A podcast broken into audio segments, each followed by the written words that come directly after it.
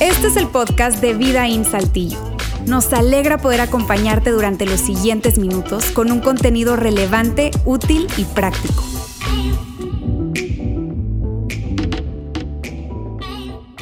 Muy bien, muy buenas tardes. Gracias a todos, a todas por estar aquí y a ti por conectarte escuchando este episodio de nuestro podcast. Gracias, es un placer para, para nosotros eh, iniciar una nueva serie de conversaciones eh, y y esta que hemos titulado Romance Moderno, Romance Moderno. Yo no sé si te parece como a mí, pero eh, ese, ese, título tiene implícita una pregunta y es, que, y, es, y es la, siguiente, desde mi punto de vista es, ok, si, si estamos hablando de romance moderno, entonces eso quiere decir que hubo un romance antiguo, voy a decirlo de esa manera, que se dio en otras épocas.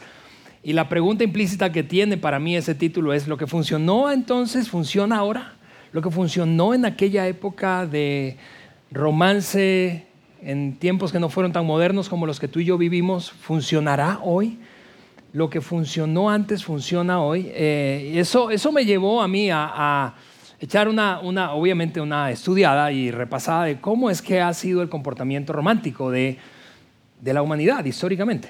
Eh, y, y me encontré con un artículo que por cierto quiero recomendarte que lo leas, que posteó la BBC de Londres hace exactamente un año. Bueno, hace un año menos un día, el 14 de febrero de 2021. Y, lleva como título ese que ves allí, las revoluciones, las revoluciones que ocurrieron en el siglo XVIII y que nos llevaron a casarnos por amor. Y, eso, para mí, ese, título me capturó precisamente a propósito de nuestra serie y quiero recomendarte que lo leas. Eh, lo vas a encontrar ahí en, en Google, lo googleas y ya. Eh, es una lectura corta, breve, pero básicamente eh, confirma el hecho de que no siempre el amor y el romance fue lo mismo, fue lo que es hoy. Y por eso es que, te repito, hemos decidido hacer esta serie. Claro que puedes tú estar allí eh, y sintiéndote muy identificado, identificada con la idea de hablar de romance, especialmente en febrero, ¿verdad? Porque típicamente este es un mes en donde love is in the air.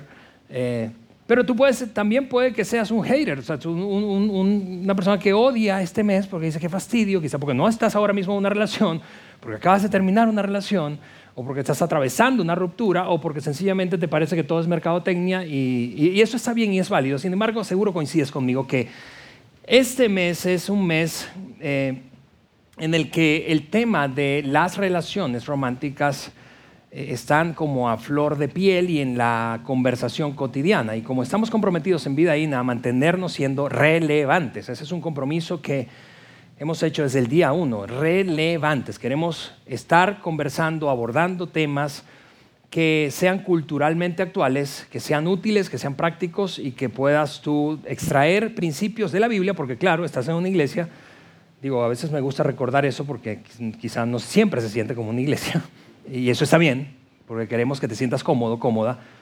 Eh, si te pareces un poco a mí, históricamente no siempre me he sentido cómodo en una iglesia o en un contexto o ambiente religioso.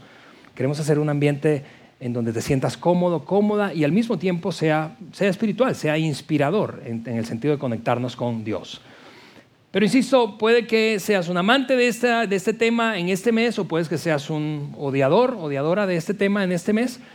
Lo cierto es que es relevante y por eso hemos decidido abordarlo. Y te repito, eh, como tiene implícita esa pregunta, eh, esa pregunta, otra manera de plantear esa pregunta sería, ¿qué hace que una relación funcione en el presente? Porque en el pasado cosas funcionaron para las relaciones románticas y en el presente vale la pena preguntarnos y no suponer que lo que funcionó antes va a funcionar ahora. Ahora, paréntesis rápido, ¿para quién es esta serie? Esta serie es para, evidentemente, gente que está en una relación actualmente. No importa si eres soltero o estás casado. No importa si estás comenzando, estás en el medio o en algún punto intermedio de tu relación o es una relación ya madura, consolidada. Esta serie también es para gente soltera que no está en ninguna relación ahora. Eh, de hecho, honestamente, creo que vas a recibir esa información perdón, en, una, en un momento súper oportuno porque vas a recibir información que quienes estamos casados probablemente te podríamos mirar a los ojos y decirte, ojalá yo hubiese escuchado esto antes de casarme. Entonces, eh, eh, estás en un gran momento para escuchar. Y esta serie también es para divorciados, para gente que ha tenido una relación matrimonial en el pasado y ahora mismo está atravesando una separación o un divorcio o ya tiene rato eh, separado o divorciado. ¿Por qué? Porque queremos entregarte principios que sean útiles para reconstruir rehacer tu vida romántica, pero sobre bases diferentes a las que te llevaron a dar por terminada esa relación. Así que tomará tres semanas esta conversación. Hoy es el primer domingo de tres y terminaremos entonces eh, el último domingo del mes de febrero. Hoy hablaré básica y principalmente a casados, aunque soltero, te repito, esto va a ser útil para ti, pero principalmente a casados. La próxima semana vamos a hablar principalmente a solteros y vamos a terminar el último domingo hablando de rupturas eh, románticas. ¿Está bien? Así que romance moderno, ¿qué es eso que funcionó en el pasado o si lo que funcionó en el pasado funciona hoy? ¿Qué es eso que puede hacer funcionar una relación mejor?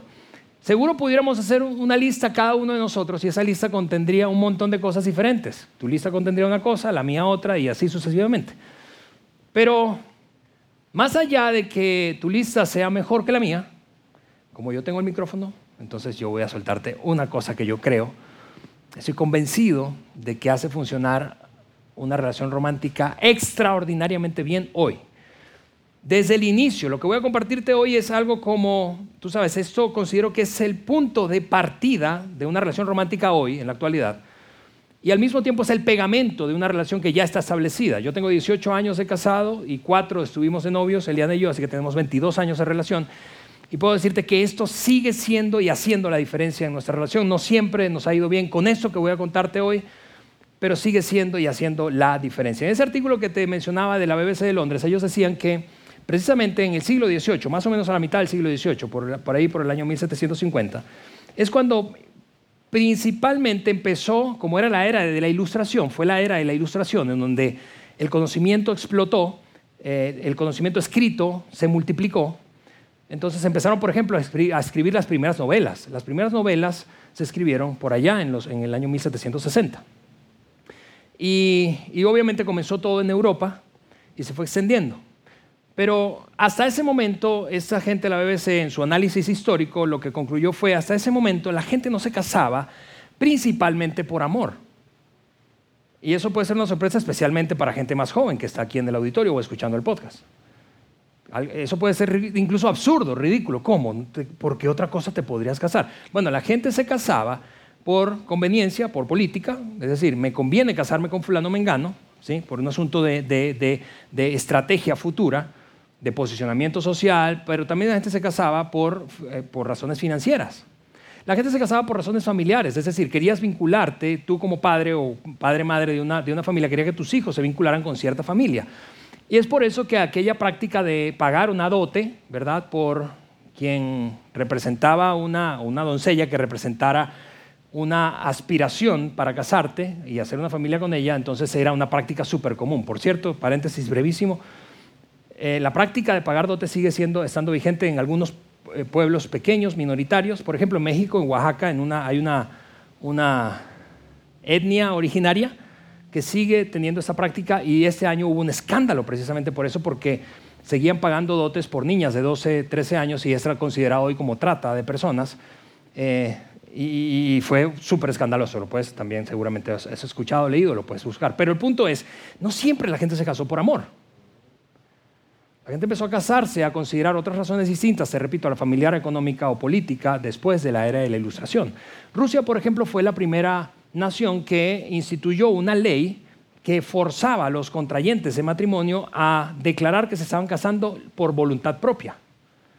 Nadie me está obligando, nadie me compró, nadie me está esclavizando o nadie está manipulándome. Y fue eso revolucionario y así ha seguido ocurriendo revolución tras revolución, así lo define, lo define la BBC de Londres, hasta que hoy entonces consideramos que el amor debe ser la razón por la que nos casamos. Ahora, ¿qué es eso que hace, te repito, más allá de que tú y yo tengamos una lista diferente, qué es eso que hoy, a diferencia del pasado, hace que una relación inicie bien y siga funcionando bien? Yo quiero soltarte una cosa, una sola cosa que creo que en la que vamos a estar de acuerdo, y es esta palabra que voy a poner ahí en la pantalla, atracción. Si no te atrae, y aún así decides comenzar una relación, yo me cuestionaría tu salud emocional o mental. Si dejó de atraerte, de hecho probablemente tú digas, secretamente ese soy yo. Si dejó de atraerte, ya has empezado a cuestionarte si la relación debe continuar. La atracción es como, insisto, un punto de partida y al mismo tiempo es como, como un pegamento que mantiene una relación fuerte, unida a lo largo de su existencia. Ahora, cuando hablo de atracción, yo no quiero concentrarme meramente en el asunto de lo externo y específicamente en la apariencia física. ¿Por qué? Porque la belleza, seguro coincides conmigo, que es un, es un concepto muy subjetivo, pero además de eso, entonces, los viejos estaríamos condenados a que en algún momento, como la, belleza física externa desaparece, porque todo se cae, ¿verdad? Nadie nos perdona la ley de gravedad. Digo, esto es un ejemplo, ¿verdad? Pero yo puedo mirar a varios aquí. a quien la ley de la gravedad tampoco lo ha perdonado o la ha perdonado. El pelo es lo probablemente lo que primero que se cae algunos, pero se cae pues, la piel, etcétera, etcétera, ¿verdad? algunos me están diciendo, ya para de no. Te decía entonces, no, no quiero hablar o concentrarme en la conversación de hoy alrededor de la belleza física, porque la belleza física, además de subjetiva, entonces condena al que es viejo. Y mientras más viejo, más condenados, ¿no? Pero hablo de, de atracción ¿Qué es eso que nos hace atractivos? Que no necesariamente está ligado a nuestra belleza y apariencia física, sino a nuestra, nuestra identidad, nuestro mundo o vida interior, íntima. ¿Qué es eso que a ti te atrajo? Piensa conmigo ahora, casados que están aquí, que te atrajo, punto y aparte de su belleza o atractivo físico, que te atrajo de tu hoy cónyuge. ¿Qué te atrajo? ¿Qué me atrajo a mí? ¿Qué te mantiene siendo atraído hacia él o ella? Ahora, muchos de nosotros descubrimos que el ser atractivos, descubrimos muy tarde en la vida que el ser atractivos está vinculado a nuestro autoconcepto. Y esa cosa del autoconcepto se forma en nuestra infancia temprana. Es decir, en la interacción que tenemos con adultos significativos de 14 años hacia atrás. Esa interacción con adultos significativos define nuestro autoconcepto. Mientras un autoconcepto sea más saludable, en tu caso, en el mío, más atractivos somos hacia otros. Te voy a dar un ejemplo. Si yo crecí rodeado de carencias emocionales, si yo crecí rodeado de un ambiente más bien de crítica, juicio y señalamiento y no se me reforzó esas cualidades de mi personalidad o carácter que tenía, o habilidades y destrezas, entonces crecí con una carencia esa carencia sin darme cuenta, porque es una, un comportamiento inconsciente muchas veces, pero me lleva a buscar desesperadamente la aprobación de otros. Y cuando eso lo traslado a una relación romántica, me convierte en una persona muy necesitada. Y cuando yo soy una persona muy necesitada, termino suplicando amor, demandando amor, controlando al otro para que me dé lo que necesito manipulando al otro para que me dé lo que necesito. Y seguramente tú coincides conmigo que eso no me hace una persona atractiva.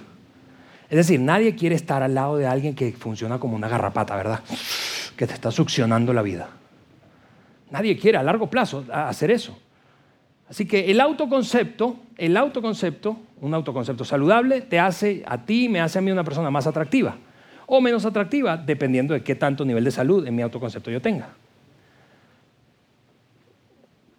La pregunta entonces con la que quiero que trabajemos hoy es, ¿cómo puedo yo ser y mantenerme siendo una persona atractiva?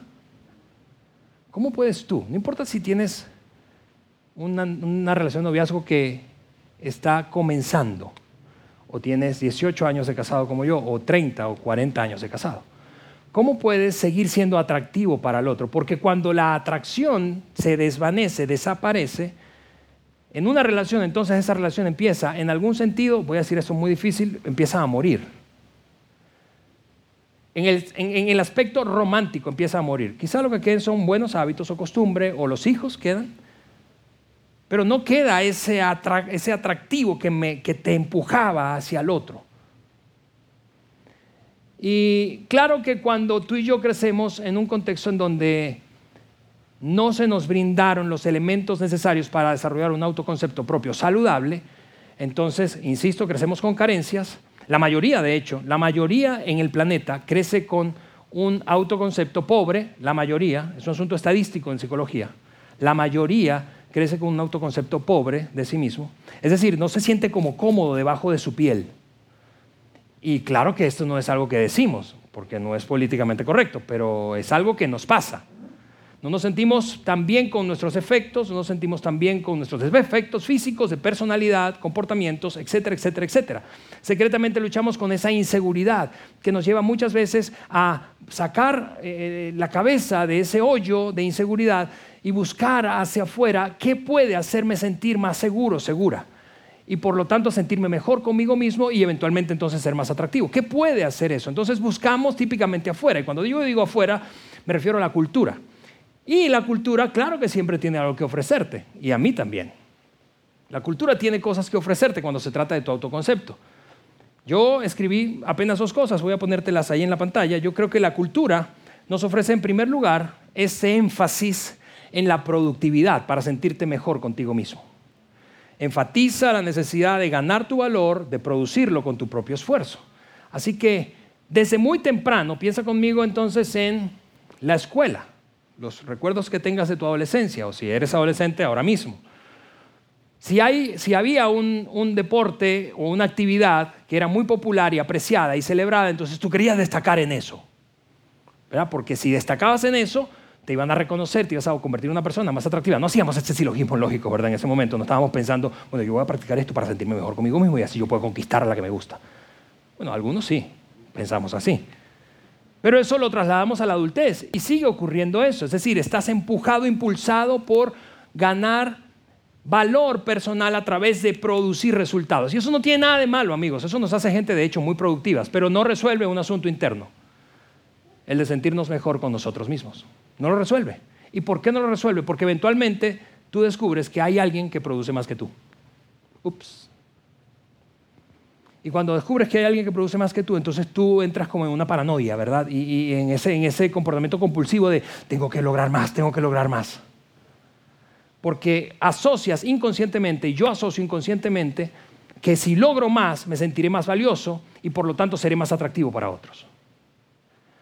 Eso es lo que nos ofrece nuestra cultura. Y te decía, eso funciona por un rato, pero eventualmente nos damos cuenta de que no resuelve el problema interno que tenemos de nuestro pobre autoconcepto.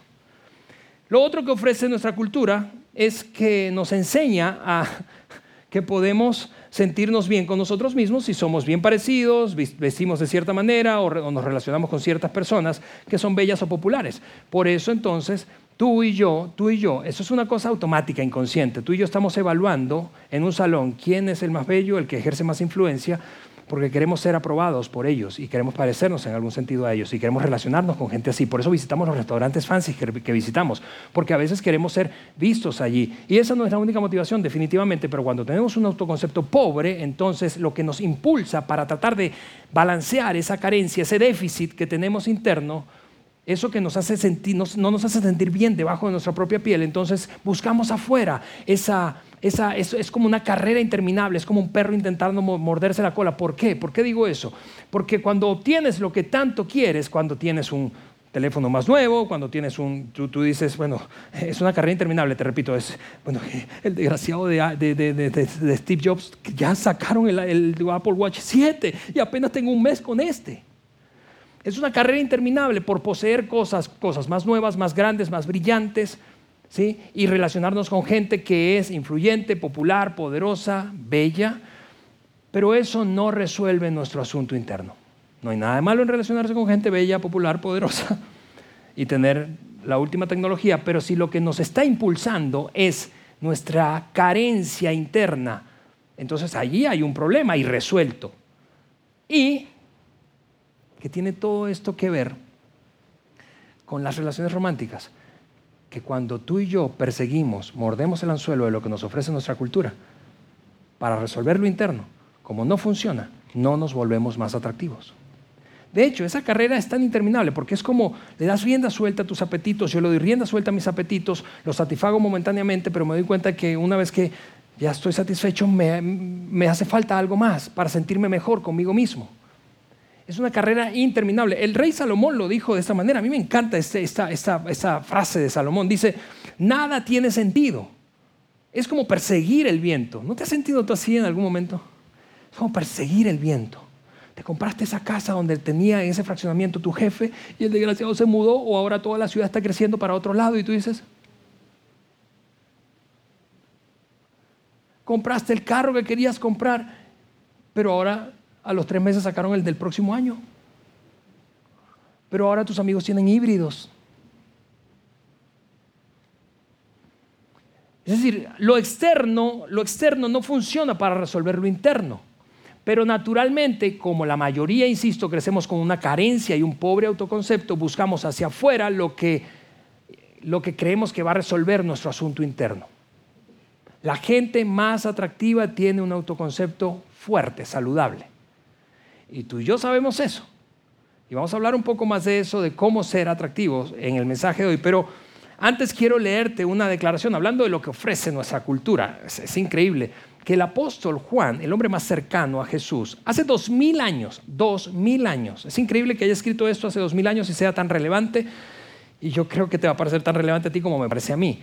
Hablando de la cultura y lo que nos ofrece la cultura, eso es lo que Juan escribió en la primera de sus cartas. Él dijo, no amen a este mundo, o, para nuestros efectos, a la cultura, no amen a este mundo ni las cosas que Él ofrece. A lo que tú y yo preguntaríamos, pero ¿qué es lo que ofrece? Y Juan diría, qué bueno que preguntas, te voy a decir qué es lo que ofrece. Tres cosas ofrece. La cultura ofrece tres cosas, para ti y para mí. El mundo o la cultura ofrece, los numeritos los puse yo, Número uno, un intenso deseo por el placer físico. Número dos, un deseo insaciable por todo lo que vemos. Y número tres, el orgullo de nuestros logros y nuestras posesiones. Déjame hacer un momento de silencio.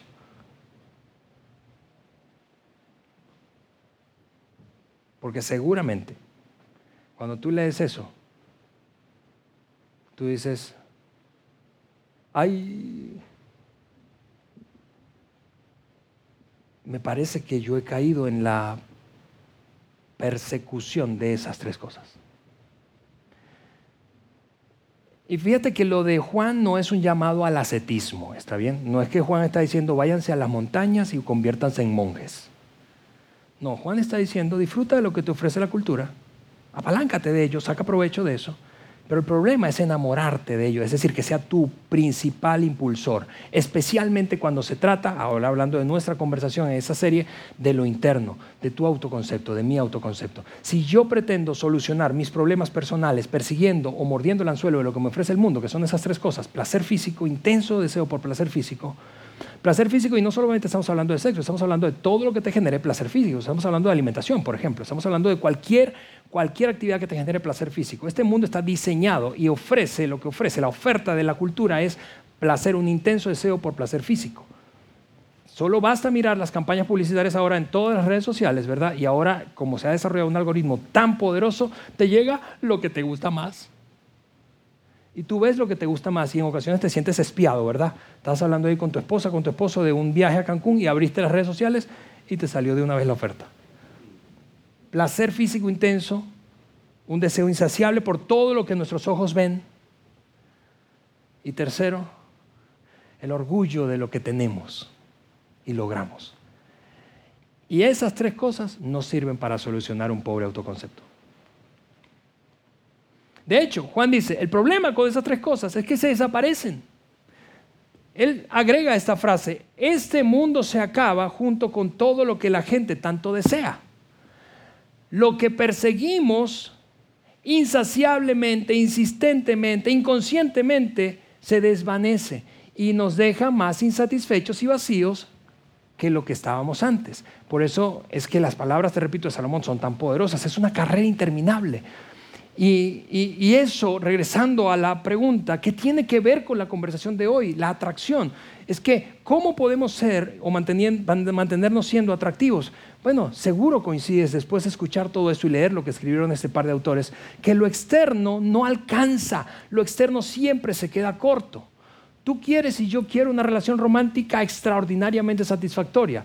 Y muchas veces sin darnos cuenta estamos señalando a cosas externas que, a las que le atribuimos nuestra felicidad o falta de felicidad. Como yo soy un fanático, un fan del matrimonio, a veces me da un poco de coraje y un poco de ternura, de risa, así como, ay, cosita. Cuando escucho gente casada quejarse de su matrimonio. Porque yo creo, finalmente, no existen los problemas matrimoniales, existe gente en problemada que se casa. Y como no resolvió su pobre autoconcepto, se lo arrastró al matrimonio y se lo echó a su cónyuge.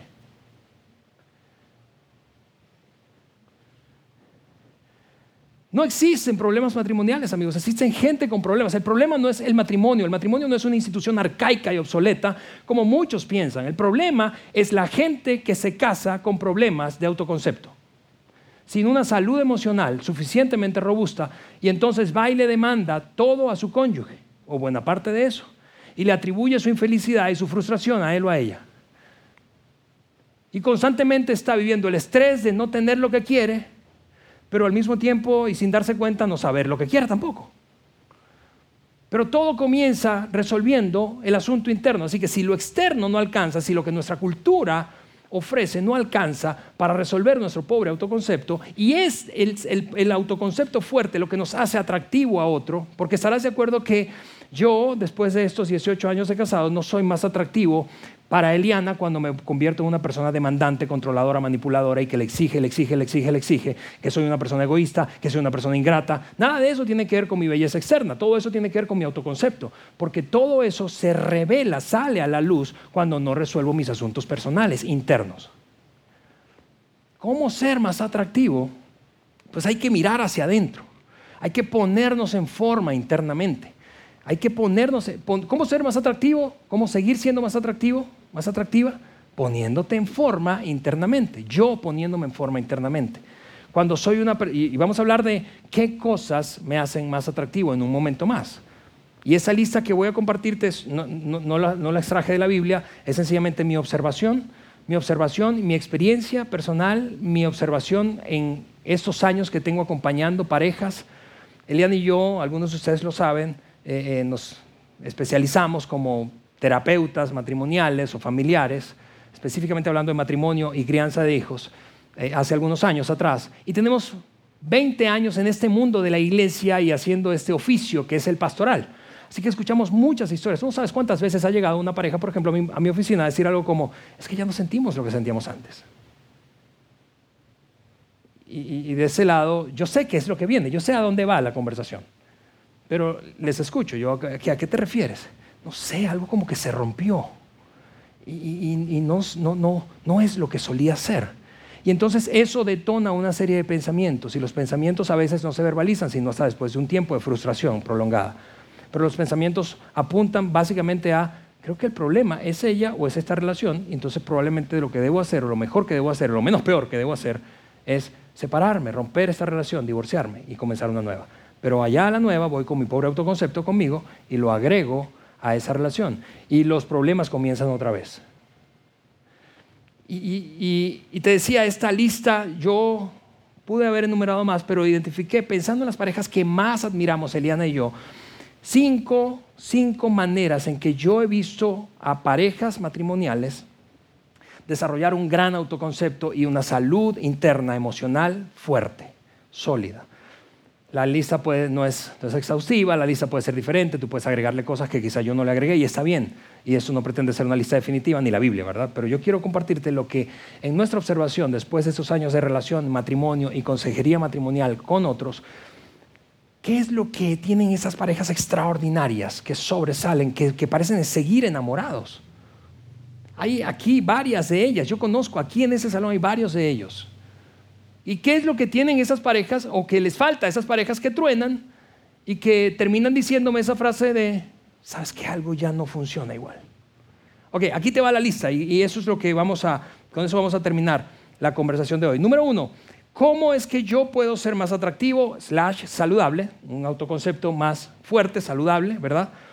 Número uno, manteniendo mis compromisos a largo plazo, manteniendo yo mis compromisos a largo plazo. Porque seguramente tú coincidirás conmigo que cuando estás soltero, soltera, solteras que están aquí, Tú no te fijas y te resulta súper atractivo un tipo que salta de una relación a otra, de un trabajo a otro, de un trabajo a otro, y tú dices, ay, yo me quiero casar con él. No, no dices eso. Una persona estable que mantiene sus compromisos es una persona que termina resultando atractiva para ti, ¿sí o no? Tú quieres estar al lado de un hombre, de una mujer que sea capaz de sostener sus compromisos a largo plazo. Otra cosa que nos hace atractivos a todos y que tiene que ver con lo interno, ¿te das cuenta? Nada que ver con lo externo, tiene que ver con lo interno, es cómo me puedo hacer más atractivo, saludable, pues no estando desesperado por impresionar a otras personas. La gente que está desesperada por impresionar a otros, seguramente no lo dice, pero lo demuestra en su comportamiento. Y eso básicamente es un sinónimo de inseguridad.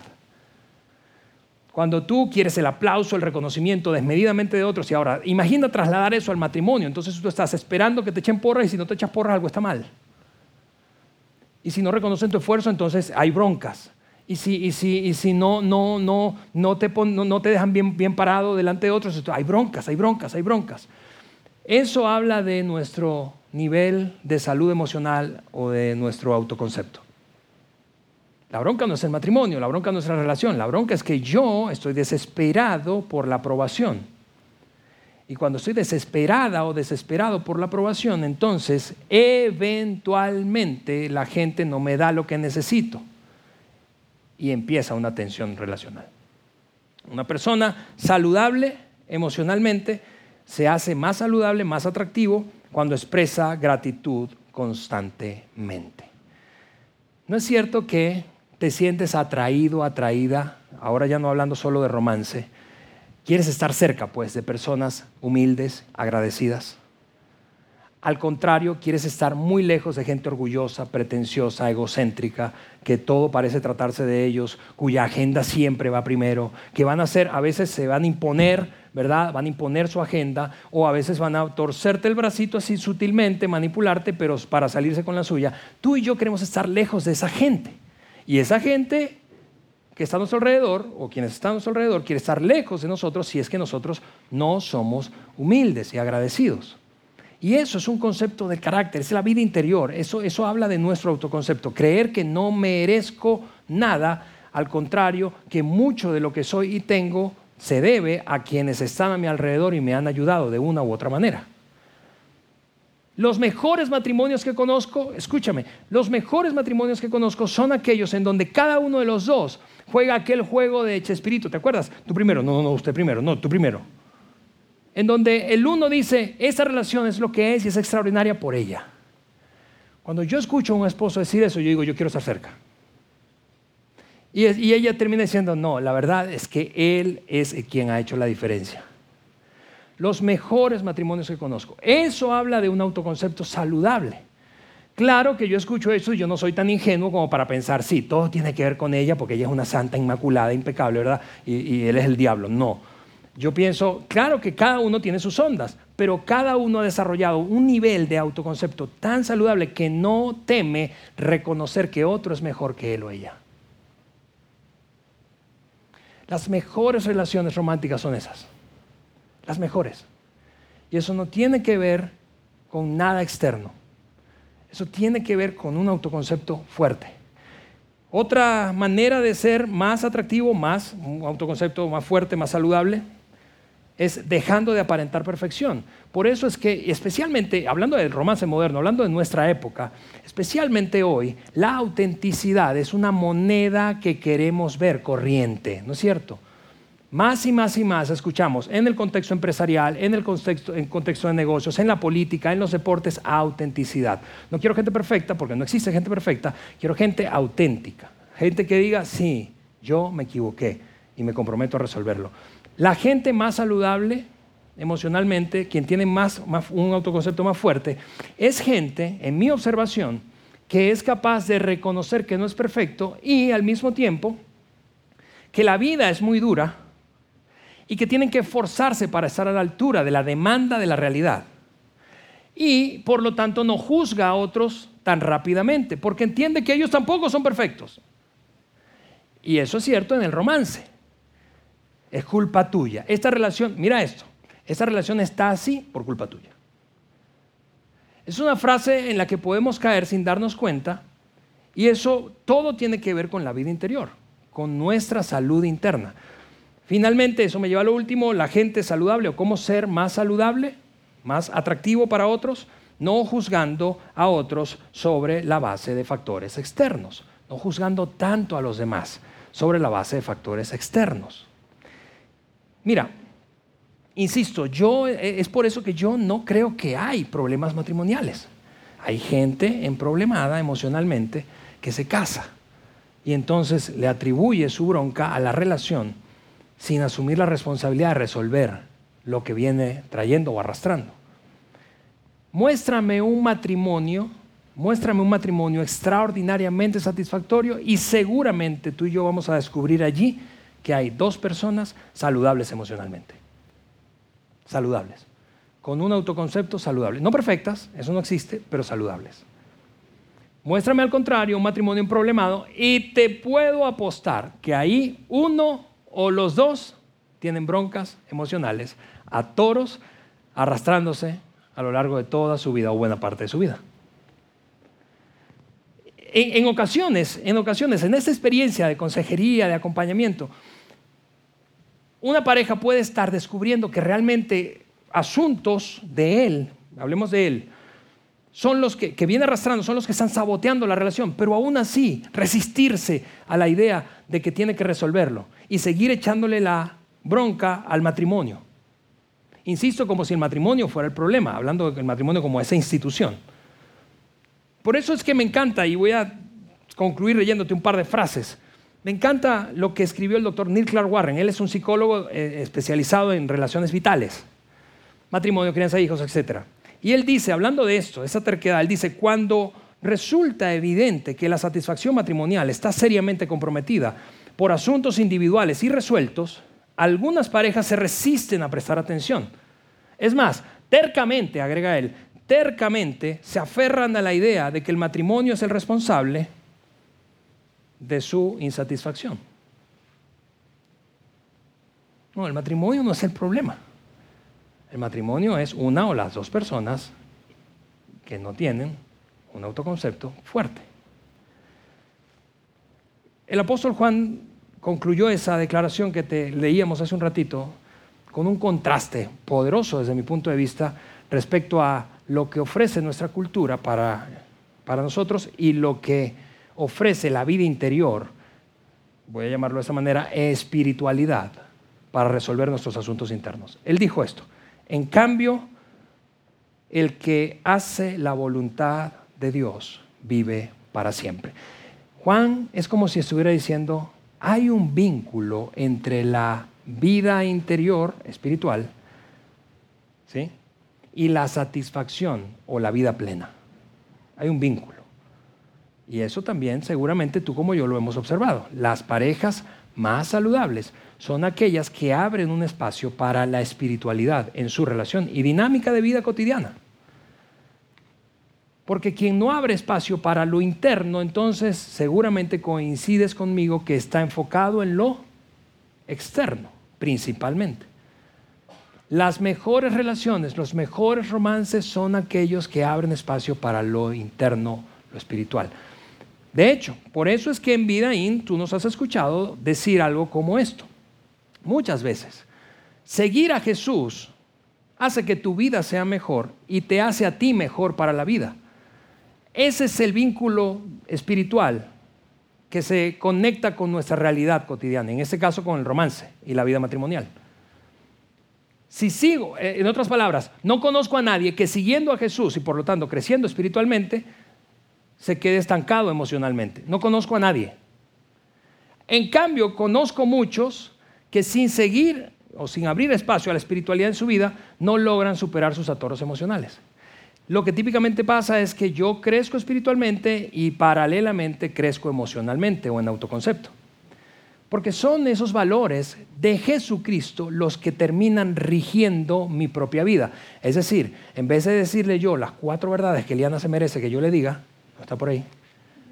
No, ¿verdad? Entonces yo me quedo callado. Ahora, ¿de dónde viene eso? De, una, de un comportamiento, una convicción espiritual. Y eso termina traduciéndose en salud emocional. Y eso me hace más atractivo para Eliana. Y, ese, es como el, como la conclusión de ese mensaje, y voy a orar, pero voy a dejarte esas dos preguntas para que resumen nuestra conversación de hoy, para que nos las llevemos. Y probablemente vas a querer sacarle fotografía. Las preguntas son, ¿quieres ser más atractivo? Claro que sí, yo sé que sí, y yo también quiero ser más atractivo. Entonces necesitamos prestar atención a lo interior, a tu salud emocional. Pero la siguiente pregunta es igual de poderosa. ¿Quieres ser más saludable emocionalmente? Entonces presta atención a tu espiritualidad. Más atracción, más salud primero.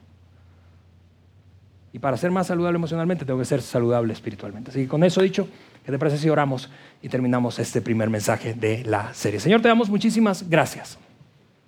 Gracias, Señor, porque es fascinante, Señor, que un tema que puede haber cambiado tanto a lo largo de la historia como el del romance, Señor, las relaciones románticas, el noviazgo, el matrimonio, Señor, siga, siga, Señor, siendo tan importante para nosotros, pero al mismo tiempo que tú tengas una, una invitación siempre para que mientras te seguimos a ti y somos y le damos cabida a lo espiritual, más saludables seremos y finalmente más atractivos para otros.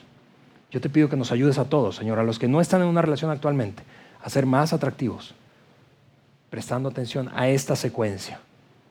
Y a los que estamos casados, Dios, ayúdanos a seguir siendo atractivos y no caer en la comodidad y en el engaño de que no debemos esforzarnos, sino que nos esforcemos para ser más saludables, más saludables en nuestro interior y así disfrutar de una mejor vida matrimonial. En el nombre de Jesús. Amén.